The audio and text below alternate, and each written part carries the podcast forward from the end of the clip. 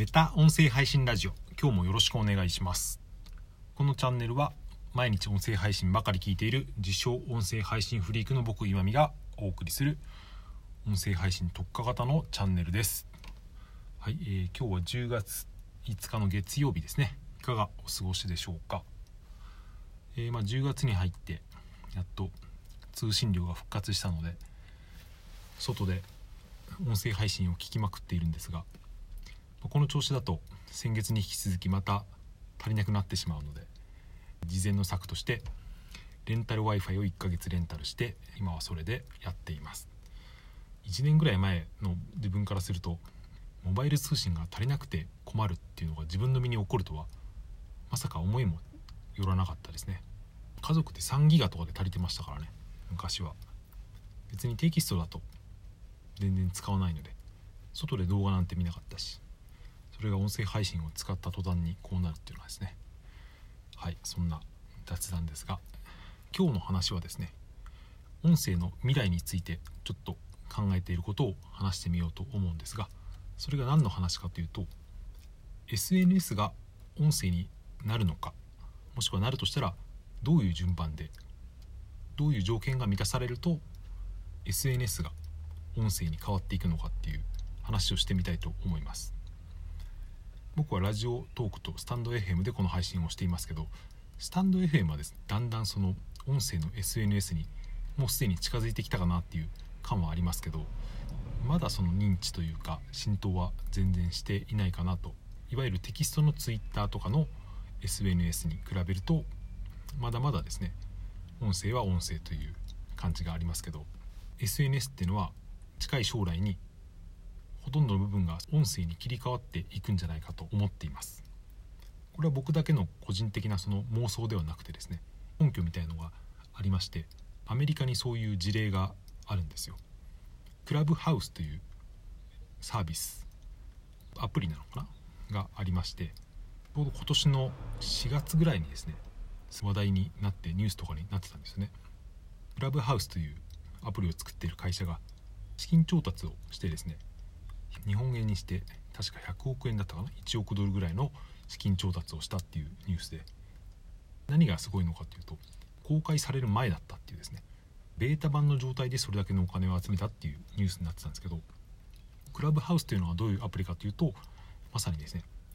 音声 SNS なんですよ。音声版 Twitter という呼ばれ方をしていてベータ版で招待制なのでほとんど日本では多分使ったことがある人はほとんどいなくて僕がいろんなニュースとか記事で読んだ情報だとルームという部屋がたくさんあってオーナーの人が喋りをしてるわけですよ。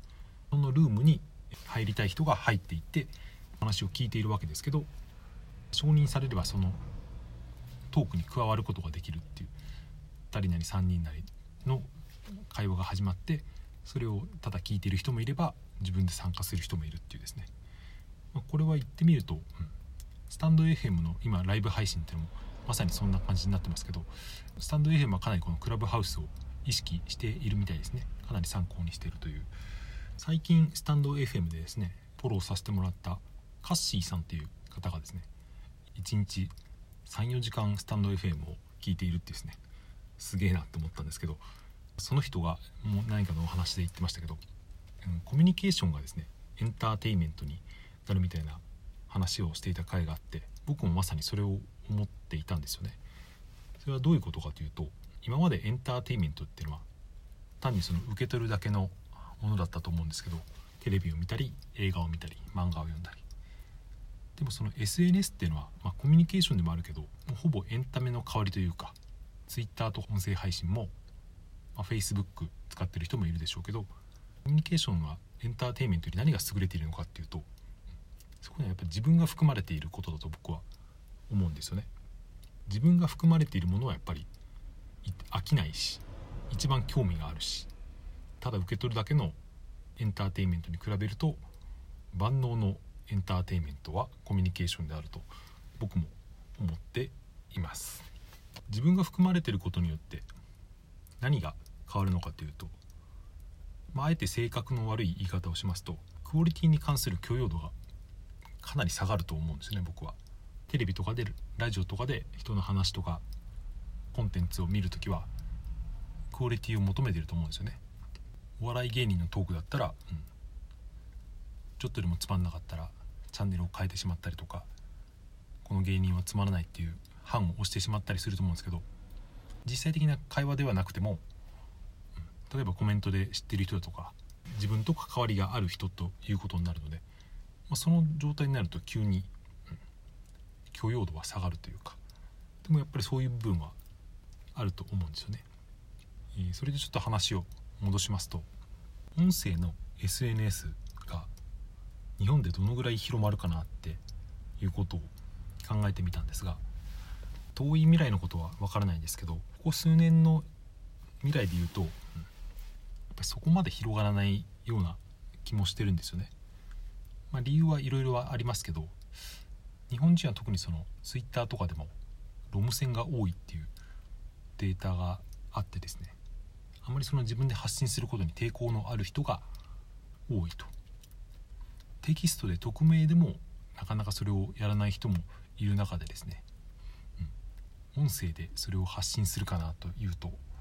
かなり微妙なんじゃないかなと思っていたりします。でも僕の知り合いなんかを見ていてもそういうま発信活動は全くしていなくても、まあ、そういう人は割と LINE とかリアルの友人とコミュニケーションですねたくさん取っていたりとか。多分音声配信とかブログを書いていたりする人って多分リアルのコミュニケーションってそれほど積極的じゃない人が多いんじゃないかって僕は思っていたりするんですけど。どうですかね？多分これを聞いてくださってる方は結構同意してくださる方が多いんじゃないかと僕は思っていたりするんですけど両方に時間はかけられないですからね。どっちかっていうと内向きの輪の中にいて満足するか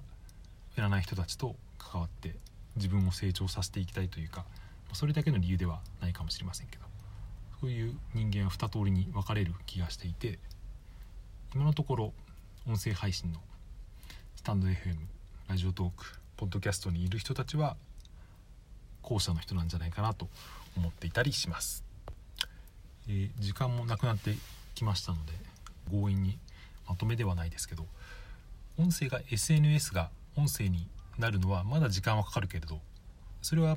音声のコンテンツ自体がまだそれほど浸透していないところもあって音声配信がこれからもっと浸透していくっていうのは僕は間違いないと思っていてで SNS が音声になるのはその先なのかなってことも思いますね。みんながそのネットで日記とかした後で LINE とかですねミクシーみたいのが流行ってきたみたいに